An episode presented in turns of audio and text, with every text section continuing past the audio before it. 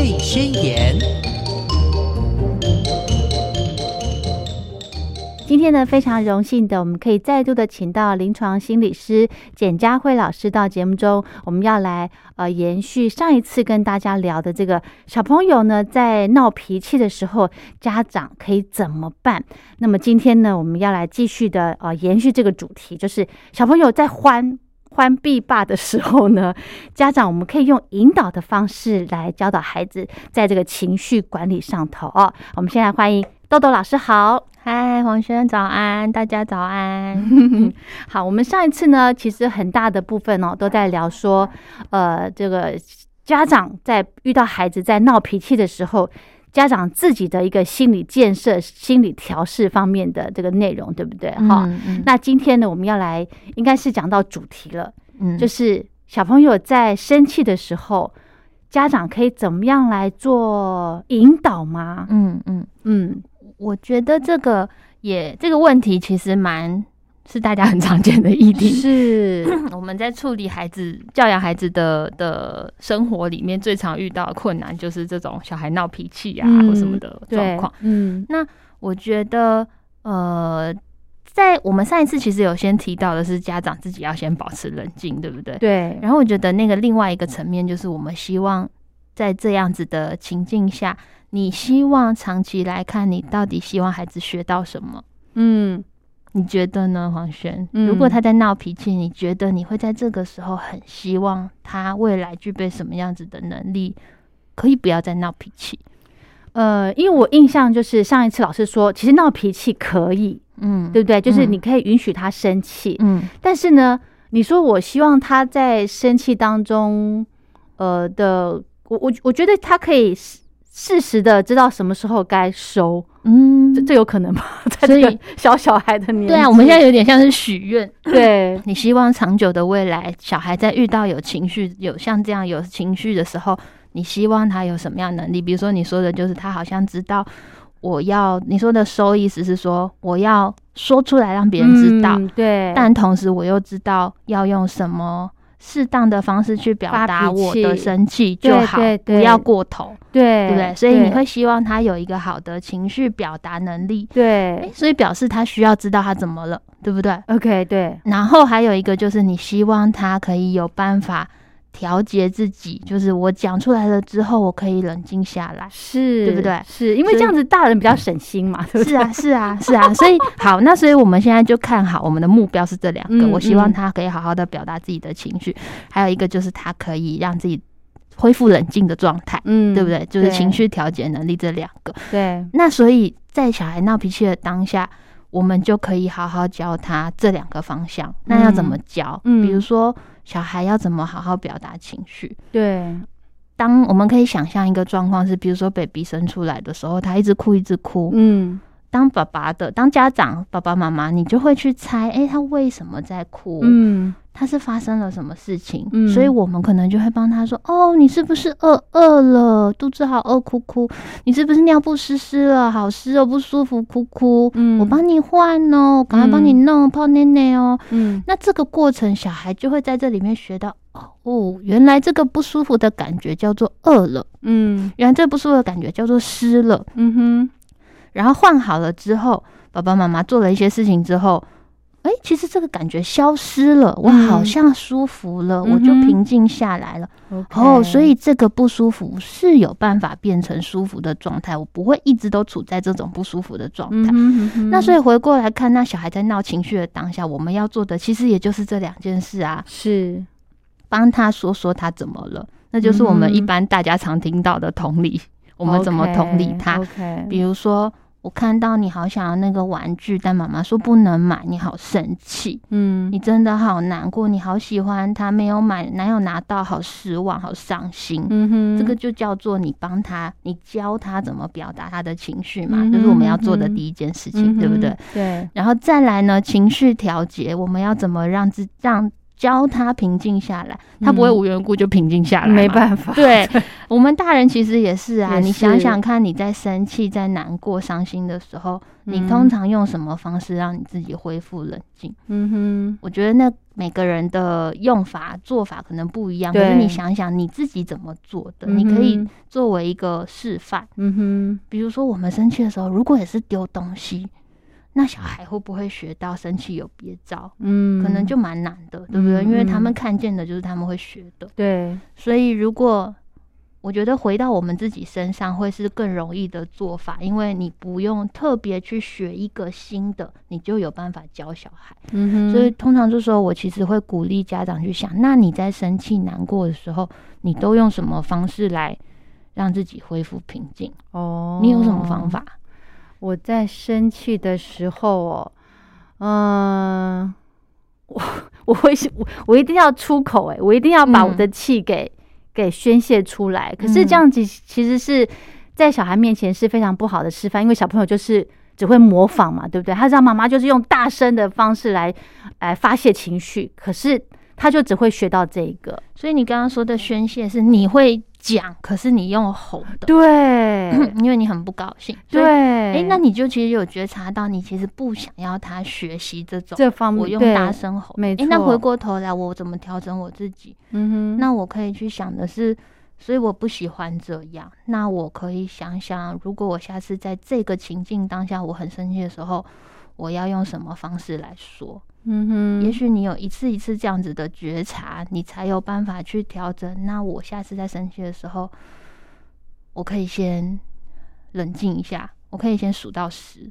嗯，我可以先深呼吸。还有，但是我们好像也有讲到，我可以看一看周边，这里有红色的，哪里哪里哪里，对，那个东西都是在帮助我们撑出一个喘息的空间，让你自己先平静下来，嗯，你才有办法。比较亲民的、有理智的，嗯，去做出你希望让他学到的表现。是，所以我觉得家长有几招让自己先停个几秒。嗯，我我常常也会用深呼吸，或者是数到十，嗯，就这种很老掉牙的方式。可是其实有效吗？其实是真的可以帮助我撑出那，就算只有那几秒，OK，我可以在那几秒里面稍微提醒自己，我先。嗯，停一下，嗯，我不要说出更多伤害人的话，对，或者是我不要再做出我不希望他学到的事情。好，那那几秒我可能传一传之后，我再来好好想。我怎么了？我要怎么告诉他？嗯哼，你这样随便躺在地上，我很担心你会受伤。嗯哼，所以我也觉得好生气。嗯，可是你用这样子的方式，其实你也在传递一个：我即便生气，我是可以说出来的，生气是没有问题的。嗯哼哼哼，我也知道为什么我在生气，我在意的点是什么。嗯哼，那孩子就会知道，哦，原来妈妈的期待是这样。嗯哼，那他也会看见，原来生气是可以好好被表达的。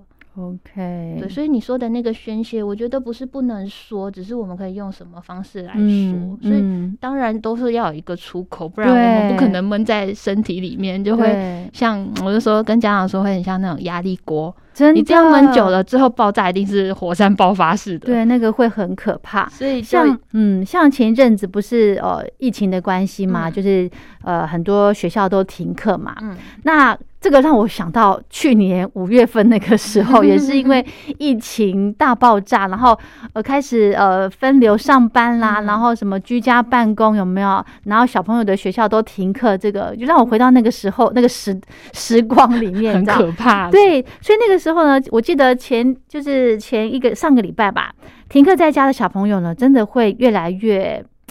他们的脾气，我不晓得是不是在学校有被管的关系，所以在家里面你的作息不像在学校那样子，所以小朋友他整个就被这个被我打打乱了，嗯，对不对？所以他在家里面的这个呃一些这个情绪上头呢，就会好像觉得他变得没有耐性，嗯嗯嗯。因为在学校，老师都会在联络簿上写说：“哦，小朋友这个呃，很很很很乐于分享啊，很合群啊，怎么感觉好像很 peace 模范生？对，可是后来回到家之后，好像就会变成好像没有像呃在在学校那么那么听话的感觉了。哦，我觉得这个东西可以从两个方向来看。第一个方向是孩子他在学校总会希望自己是表现好的，然后，然后，呃，我希望老师看见我是很棒的，我不希望别人说我不好。可是家里是他最安全、最舒服的地方，所以他去学校上学，他很用力的绷紧自己的神经，绷紧自己的像橡皮筋这样子拉很紧。我要表现的规规矩矩的，我要表现很棒。可是到放学回家之后，他一定就会觉得，哦，橡皮筋拉了。一天一定会很累嘛，会松掉嘛，所以有时候就会失去弹性，就整个就嗯本性复发，真的 真的对。那这个方向是第一个，这个方向是说，其实孩子跟。家里跟在学校表现确实真的会常常不一样。嗯那可是第二个方向是回到你刚刚说的，疫情之下，其实我们有很多的担心。那一段时间，其实孩子都被关在家里。对。可是小孩的发展，他们天性就是他们很需要动。他们会在这些洞里面去学会很多事情。嗯可是当我们把他们的呃生活空间限缩，但尤其现在大家很辛苦，住的空间其实不是那么大。是。那小孩的那些奔跑、攀爬的需求全部都没有了。对。没有机会让他去发泄出来。对。他就会找其他的出口啊。嗯。就像情绪嘛，我刚刚也说，我们压抑住了，你总会找到出口爆出来。嗯。那孩子也是，他们其实有需要。有有有需要动的那个本能，如果我们没有提供给他这样的环境，让他去我们说的放电，消耗掉这些能力，他就会找其他的出口，欢啊闹啊，就是一种不舒服的感觉啊。哦吼吼吼！所以那个上个礼拜呢，就是小朋友学校停课嘛，然后在家里面陪他几天，他就一直闹着你要玩，一直要你陪他玩，陪他干嘛干嘛，我就觉得哦。我有家里面事情要做，然后又要陪你玩，然后这个玩完又要玩下一个，这个玩又玩下一个。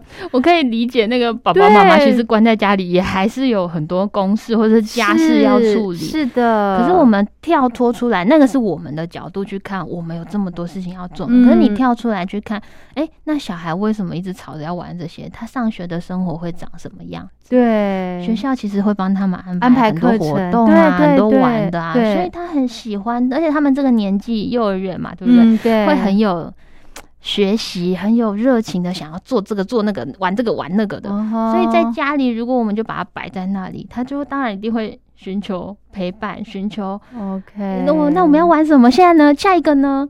所以。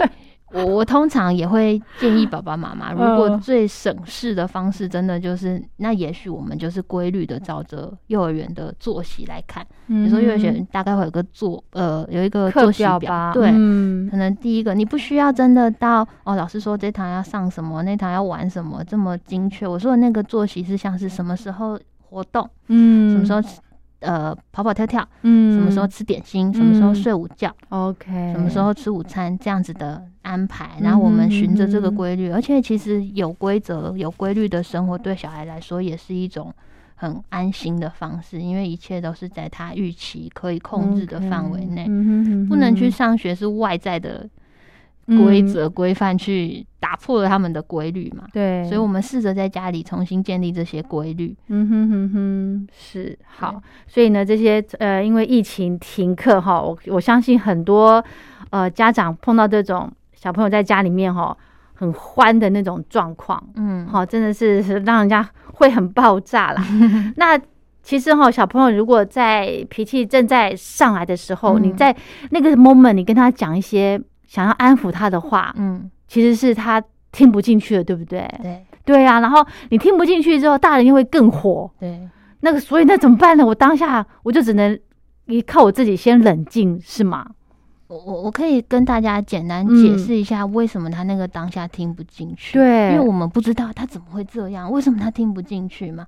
有一个很简单的方式，就是你可以拿出你的手，嗯，然后你把你的手握拳头，嗯。这个就很像是小孩的大脑，呃，不是小孩大脑，我们每个人大脑都长这样。嗯，你的那几根手指包住你的手的那几根手指四肢，嗯，从食指到小指这四肢，嗯，就很像是我们大脑的，呃，帮我们思考、帮我们冷静、帮我们控制情绪、调节情绪的部位。嗯，那可是，在呃我们的手掌到我们的手腕这几个。东西，嗯，是我们的下层脑。简单来说，就是上层脑跟下层脑。哦，刚刚说的是上层脑，对。那下层脑到底是要来干嘛的？对，他们就是比较掌管原始的表现。比如说，我们遇到危险了要逃跑，OK。我们遇到不开心的事情，我会火大，会生气，这种很原始的本能。所以这就表示。孩子的状态，对不对？孩子的情绪都从这里来，我们也是，大人也是。那那个大拇哥的地方，你可以把它先弯进去，贴到你的手掌。嗯，大拇哥这个呢，就代表杏仁核，它其实就是在掌管一些恐惧啊，一些比较强烈的情绪的记忆的地方。这样子，所以它也是比较原始的。就我们刚刚说的嘛，你只要遇到危险，遇到。要什么不开心的事情，很本能的这种东西，都是这种下层脑在运作。哦，那刚刚说那个四只指头包下来，那个是我们说的上层脑嘛？OK，上层脑是需要锻炼的，因为它不是我们本能就会的东西。我刚刚说我们要去调节情绪，要去控制冲动，要去思考，要去计划，要去抑制自己，都是上层脑。可是小孩上层脑还没长好啊！你猜猜看，上层脑要到几岁才会完全长好？最起码国小三年级，所以我们要预期你，你会觉得那时候他应该要能好好表达，对不对？我跟你说答案，好，标准答案，上层脑要长好呢，要到二十五岁。但是我的意思不是说他要到二十五岁那一天他才会啪，忽然他就好起来，不是不是，是在这过程里面他要怎么长，我们需要给他刺激，需要给他经验，我们需要教导他。所以你在做的这些事情都在帮他的未来铺路，帮他慢慢长出上层脑。我们的大脑是有神经可塑性的，你有听过吧？神经可塑性的意思就是，当我遇过这样子的经验，遇过这样子的讯息，我有机会去学习，我们这些神经就会连起来，我就会慢慢会这些事情。所以小孩在欢在闹的时候，我们就要帮他长这些神经。我要怎么去让他的上层脑好好的长好？嗯，那其实我们刚刚在做的这些事情，呃。帮他同理他，教他怎么表达，嗯，教他怎么冷静下来，都是在帮他长上层脑。嗯，所以小孩为什么会欢比巴呢？因为他们上层脑还没长好啊。哦，这时候我们要提醒自己：我长好了，我长好了，我是有脑的人。那我要怎么帮他？OK，哦，如果我也是跟着欢，哦，跟着跟他硬碰硬，我也是这个杏仁核。就在发在作祟，然后你的上层脑的盖子就飞起来打开了。原来根本就没有把你的下层脑好好包好。OK，哦，老师这样我懂了。这样子，我相信很多家长有这个概念之后，应该很容易把自己的情绪给控制起来。嗯，就是你，我觉得我们要能知道。怎么去控制？其实我们要知道这背后到底发生什么事。是的，是的，不是一昧子想只想把它压下去，对不对？当你知道，你就会发现，哎，其实真的不是他故意不做，或是他故意针对我，他就是要挑战我的权威，就不是，他就真的只是因为上层脑没长好，就这么简单。OK，好，这也不能够。勉强他嘛，对不对？因毕竟要等到二十五岁才才算我们不是坐在那边哭等，说啊，时间到，二十五岁来了，终于这天来了。我们需要做一点事情去刺激他，让他有办法长出大上层脑。哦，对，哇，懂了，哇，这个比喻太受用了。好，那另外呢，想请教老师哈，孩子如果有情绪的时候，我们可不可以用这个？哎。如果大人情绪没办法控制的话，我可以用不理他这一招吗？嗯嗯，我不是有一句话什么什么同理不处理？哎，对对对对对，呃，我觉得要更仔细的去分这到底是什么意思。我们说的那个不理他，是指把它搁在那儿。我觉得你那个搁在那的比喻蛮好的，就是我们先把这件事情先搁着。OK，可是我们是不是把这个小孩搁着？我是不是把他扔下？这个状况是不一样的，对对对，就是你可以想象，当你在有生气、有情绪的时候，你不知道要怎么办的时候，你会很希望有一个人来陪着你，告诉你可以怎么办，或者是就是陪着你，听你说，听你哭也好，嗯，会吧？大人应该也因为人都会有一个陪伴就好。了，对对，所以在那个当下，我们把事情搁着，但我们不要把小孩搁着，因为如果你把小孩搁在那的话，孩子可能会感受到的，也许是。所以现在这个状况我没有办法解决，你也不来救我，是不是？所以我要被你丢在这，是不是？所以这个世界是不会有人来救我的喽。我要怎么去相信世界，相信别人？这世界对我是有爱的吗？他会关心我吗？他会在乎我吗？这个大人，我眼前的大人是会保护我的吗？在我有这么不舒服，我只用下层脑在表现的状态，所以他会离我而去，是这样吗？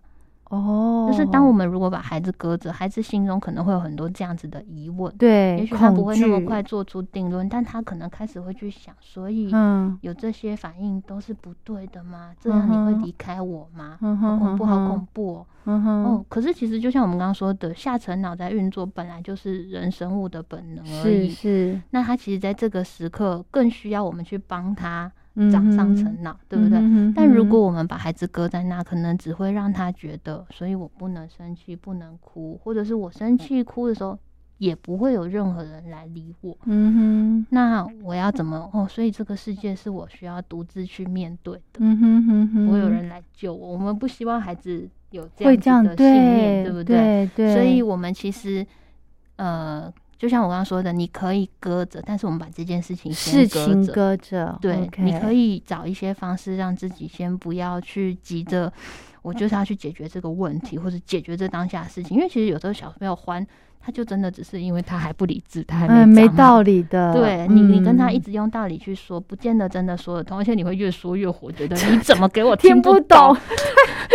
你不是懂很多了吗？你不是很会讲吗？不是很会顶嘴吗？怎么这时候你就听不懂了？对对对。但其实就像我刚刚说的，他因为他上层脑思考的那个大脑整个飞走了，他根本盖不回来，所以你一直用这些理智的话去跟他说，其实他真的是听不进去的，因为他就是下层脑现在在运作。嗯哼，所以我们。我们需要帮忙的是安抚他的下层脑，他才有机会把上层脑的盖子盖回来，跟我们一起去想，一起去思考怎么样子表达，学习怎么样子让自己冷静下来。嗯哼，所以。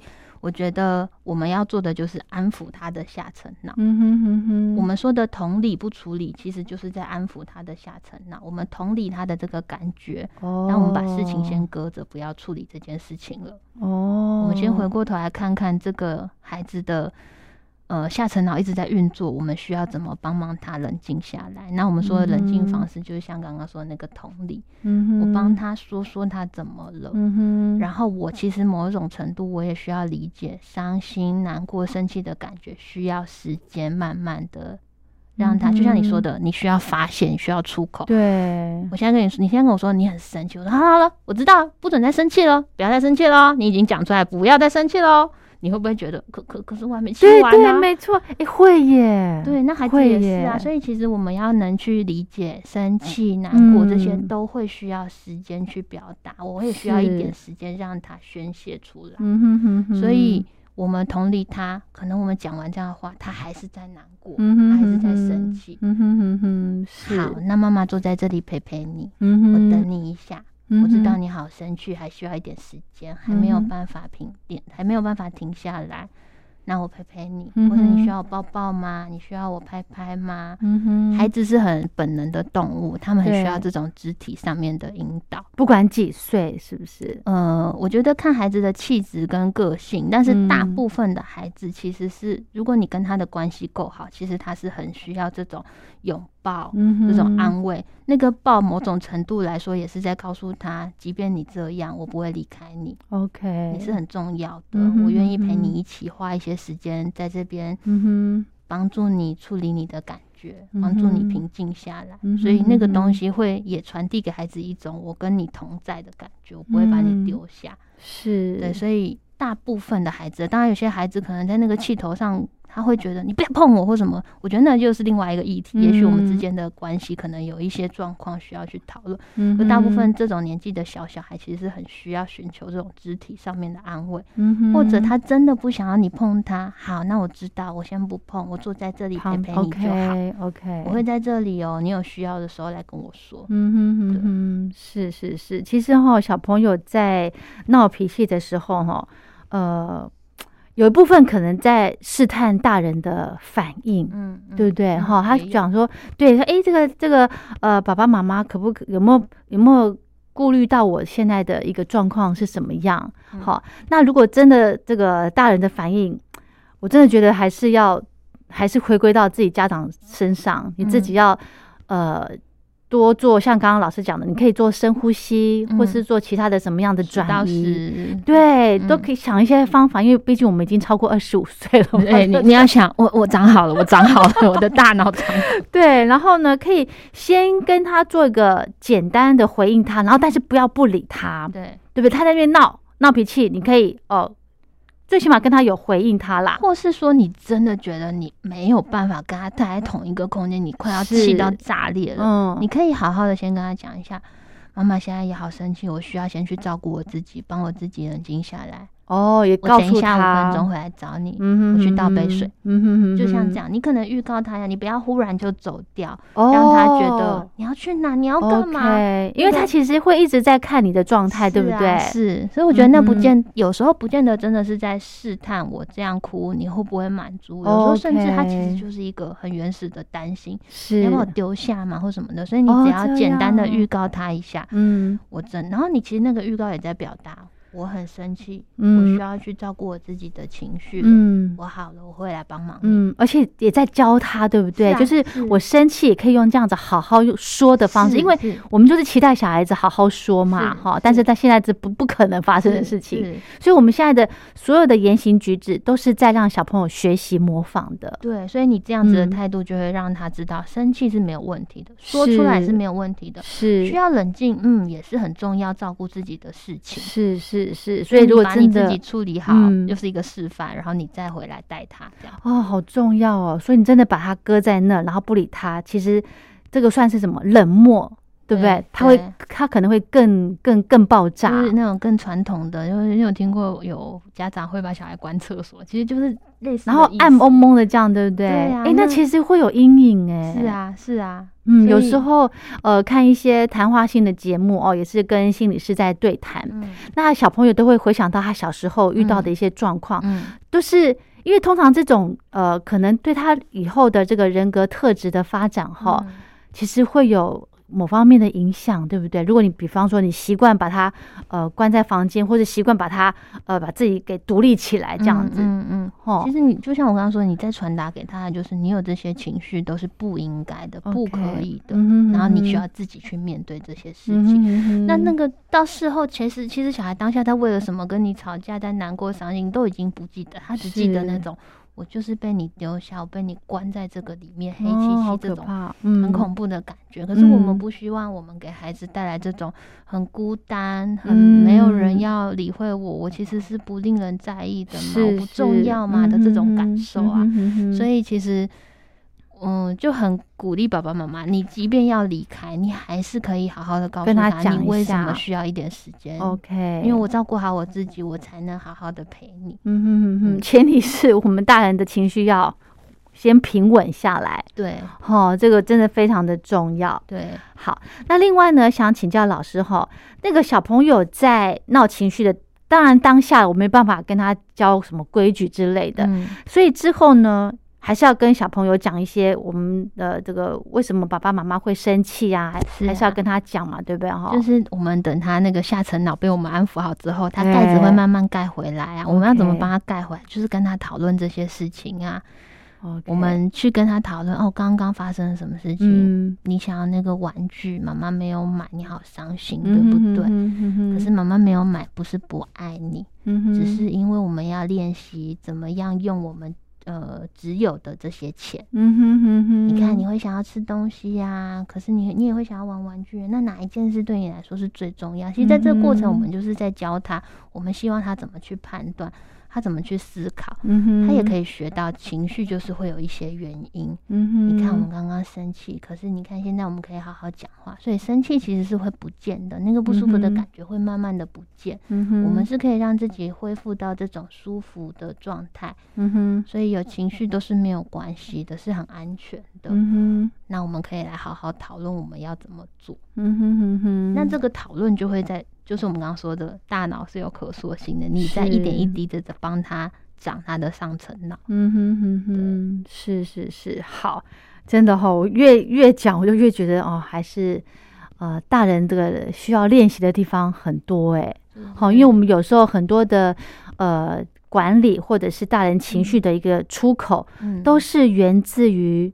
原生家庭，你也曾经就是那个，对我可能就是我爸爸妈妈就是这样子吼我吼大的，嗯，所以我也很本能的，嗯，会这样子吼孩子，对不对？你也要理解哦，我原来也只是上层脑还没长好，那我怎么帮忙我自己长出来，我才有办法帮忙孩子长出来。嗯，也不要太苛责自己。我就很常跟爸爸妈妈讲，就是现在黄轩，你说你女儿三岁，对不对？对，其实你也就只是一个三岁的妈妈，真的。哎，没有人这句话安抚到我了耶，真的。因为其实，呃，三岁的妈妈，其实你呃，三岁的孩子他其实不是很成熟的一个一个年纪嘛。那三岁的妈妈也是啊，你带这个孩子的这个。期间，你你的一些思路也不是很成熟的，没有人教过你要怎么当妈妈，是的，没有人教过你他在欢闹的时候我要怎么保持冷静啊。所以，对，我们也需要给自己一些耐心。就像我们一直说，你要给孩子耐心，可是你也对自己也要有一些耐心。对，你不会一下子就会变成。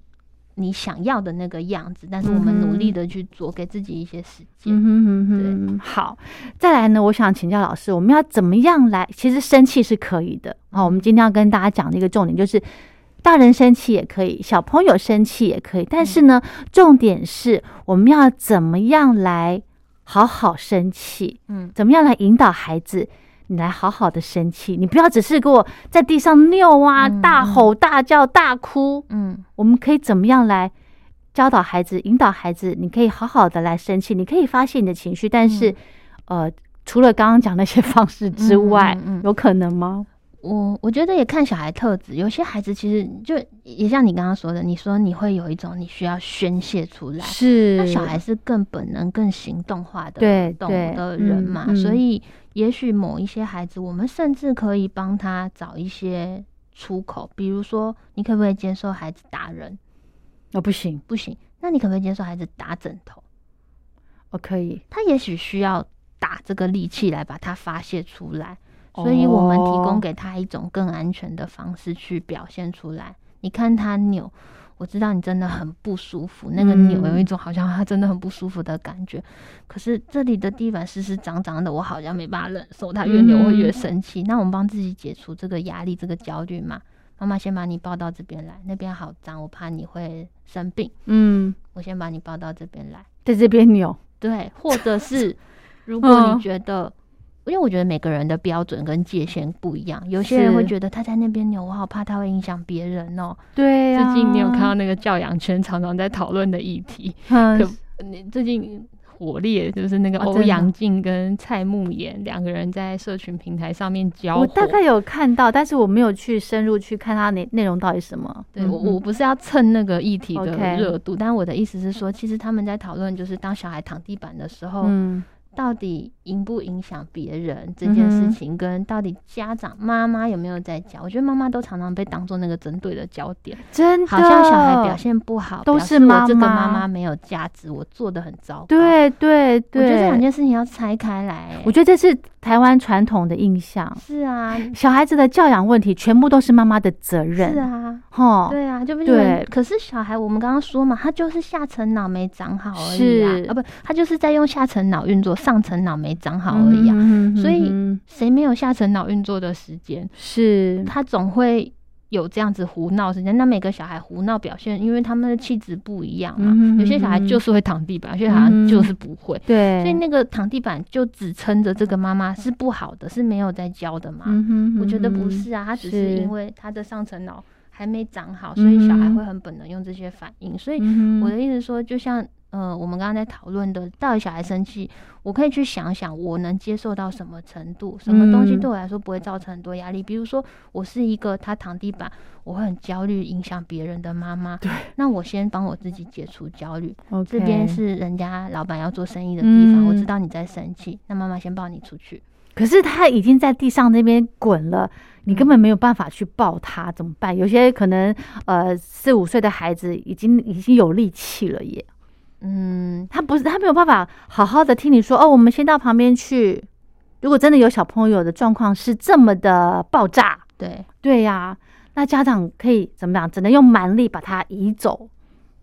呃，如果那个状态你真的是很焦虑的时候，因为我相信爸爸妈妈都被孩子训练过，他现在在幼幼的年纪，应该通常还抱得动吧？我觉得妈妈真爸爸妈妈真的很很弱，很娇小嘛，我不确定。但是好，如果你真的抱不走他，我设定的范围可能是他不能去撞到人家商店的东西。因为我觉得那影响别人，那也会让我很担心。对，你很担心，那没有关系。可是我知道我的界限范围在哪里。OK，会不会把它稍微拉开一点点，离开货架远一点点，这样就好了。那可是慢慢的，随着他冷静下来，你也让他，就像我们刚刚说的，你也让他知道，知道你还好生气。嗯我给你，我等你一下下，我在这里陪你。通常这样子，孩子其实会去注意到。嗯哼哼哼。除非真的是有一些特殊发展问题的孩子，他可能真的很卡在他自己的情绪世界里面。对，但大部分的孩子通常这样说，他其实是会稍微冷静下一点点。嗯那你可以再快速的告诉他，因为这边老板要做生意，妈妈知道你在生气了。那我们把他，我们先到外面来讲。走吧，我抱你，然后你就赶快快速把他抱出来。是，然后如果真的还要生气或什么躺地板的，你选一个你觉得你可以接受的地方。对，然后如果影响别人是你的很焦虑的限制，你就认清这个事实。我我带他到不不太影响别人的地方，我们再来好好谈。因为如果这些东西没有被理清，这些你担心他影响别人的焦虑。加进去了，其实只会导致这里面的情绪更纠结，你根本没有办法跟他一起理清现在发生什么事，你没有办法好好看着这个在地上滚的小孩，哦，其实他就只是上层脑还没长好，是是是，所以其实有些东西我们平常就要做练习了，对不对？可能可能小孩子他在地上滚闹，在闹的那个状态。呃，可能在家里面也会有这种情况了，不是只是在外公共场所才才会发生的，对不对？也有一些小孩，爸爸妈妈就说他都要哭给别人看，他在家都不会这样，在别人面前他就会这样，特别哭很大声，好像仿佛别人才会来救他。那我觉得我们要去想的议题就是，哎，通常孩子应该是会在爸爸面面爸爸妈妈面前更放松，更觉得我可以胡闹。可是为什么他会觉得要去闹给别人看，别人会来救我？哎，所以他学习到的那个信念是，我在有情绪的时候，爸爸妈妈都不会理我，只会有别人在的时候，别人才会来救我。哦，所以我觉得这又是另外一个议题。对，但大部分的孩子通常是会面对爸妈是比较欢、比较乱的。是是是，因为你是他们最信任的人，对，他会知道我可以在你面前很本能、很真实的表现我自己，是你会怎么样都愿意接住我。嗯哼哼哼哼哼。好，所以我觉得呢，我们平常哦，就是小朋友在呃生气这件事情，我觉得平常就可以来做一个演练。嗯，好，就是呃，就是在家长跟小朋友都是很 peace 的状态之下呢，就可以来练习。比方说，哦，我想我知道很多家长都会利用什么绘本啊，或者是看影片的这种方式，就是机会教育。对，哈。这个也是一个方法，对不对？或者现在有些小孩也会玩假扮游戏、娃娃屋那种，哎，可能遇到一些冲突，他可能会演出生活事件嘛，也许就会演到。或者我的女儿也会回来说，学校今天谁谁谁讲话很大声，我的耳膜都要破掉，我就开始跟他细谈。等一下，他知道耳膜这件事情。他，我后来问他，我没有跟他讲过耳膜，我会跟他，他在尖叫的时候，我会说妈咪耳朵不舒服，我都会受伤。那他。他后来就跟我说，那个叉叉叉跟我说啊，因为受伤就是耳膜会破掉啊，所以同学也会跟他讲。哎呦，然后就学到了嘛，所以他就会跟我说耳膜会破掉啊，我们就细谈，我们就我就开始蛛丝马迹的跟他聊，去去澄清到底为什么别人讲话会很大声，那是什么情景？也许就是别人在生气的情景，我们就可以拿来聊，不见得机会教育是吗？对对，但是当然孩子对于自己的感受会比较。真实，所以他在有情绪的时候，那个教会更深刻。嗯，但是我们这样呃日常的讨论，其实也是可以做到一些成。真的，真的，老师讲的这个太好，就是可以跟小朋友一起来讨论彼此都可以接受的生气方式，是是，对不对？这也是一招哎，不一样，真的可以去想你想要跟孩子有什么样子的方式。对，就让我想到有时候我在生气的时候，小朋友会跟我说。妈妈不要大声讲话。嗯嗯，我想说你在哪学？那他这样一讲，我我气就散掉了，你知道吗？我说好，我不要大声。他就会跟你说他的，他想要你怎么样。嗯，他说妈妈不要大声。嗯嗯，他这是在学校学的。也有时候真的不一定。我觉得有的时候孩子那个感觉很直觉。OK，不舒服。OK，真的哈。所以有的时候可能就是他们很本能的感受，大声这个对耳朵来说很刺激，我是不舒服。嗯哼哼哼，或者是呃什么哎，比方说我在脸色就很很严肃，啊妈妈笑一个，我说怎么笑，他就笑给我看，然后我就学他这样笑，然后就因为我自己要想办法去调试我的情绪，你知道吗？有时候呃这个情绪一上来哈。毕竟我真的也是三岁的妈妈了，真的非常谢谢老师一直提醒我，就是你在自己情绪控制上头呢，真的是需要练习的。可能你的练习要比孩子要多很多，对不对？是。先回到，就是我我们一直在讨论的，先回到你自己身上，你觉得你怎么用什么方式好好照顾自己？是你做得出来，实际对自己有帮助，你才有可能教导孩子嘛。是我们给不出我们没有的东西。真的没错，说的太好了。所以小朋友其实他的脑部的发育还还是不是不完全的嘛，所以他的一些呃这个言行举止呢，常常会的这个爆炸的话呢，父母亲都要花一段时间来呃慢慢的来安抚他们，就是两个家长跟孩子之间要取得一个平衡嘛，对对不对？嗯，好，那我觉得很重点的就是大人怎么生气，嗯。孩子就会学你怎么样的去表达他的情绪，对，好，所以大人你要，你不希望孩子学着你这样子大吼大叫，嗯，或者是你不希望孩子就是在情绪控管上头，呃，没有办法做好的话，嗯，你就得自己先以身作则。对，我觉得那个方向就是你不想要他这么做，可是你同时也要告诉他那可以怎么做。OK，也像是我们帮我们自己啊，我不想我大吼大叫，那我想一想，我觉得可以怎么做？嗯哼，我们在教养孩子，不要总是跟他说 no no no，对，那不可以叫，那然后怎么办呢？所以我们提供一个我可以接受他做的方式，像我刚刚说的，不打人，可是你可以打枕头。嗯那有些小孩其实不会打人啦，那他可能会跳脚。对，好，那你去游戏店上跳，因为我担心会影响邻居，而且我想怕你的脚脚会受伤。嗯哼，那游戏店可不可以跳？也许会好一些，或者床上可不可以跳？也许好一些。嗯哼哼，对，好，今天这一集呢，我真的觉得非常的受用 哈，因为每个人的情绪呢，尤其是呃家长，因为工作压力又大，然后回家又要面临面对小孩子的这种，呃，他想要爸爸妈妈陪伴他玩这样子。那如果你的这个呃，情绪上头呢，没有好好的去做一个梳理、抒发的话呢，小孩子真的会把你的状态都都学起来。你会发现到，其实小孩子所有的表现，你就在看一面镜子。是啊，对不对？是，所以有的时候看到孩子跳脚，看到孩子吼人、打人，我们可以回过头来先看一下自己怎么在表达生气的。真的，那我们帮忙自己做出我们希望孩子学习的行为。这样，没错，没错。重点就是有没有在教孩子。怎么样去面对生气这件事情？嗯，好，好，那我们今天的节目就进行到这了。非常谢谢豆豆老师，谢谢王璇，谢谢大家。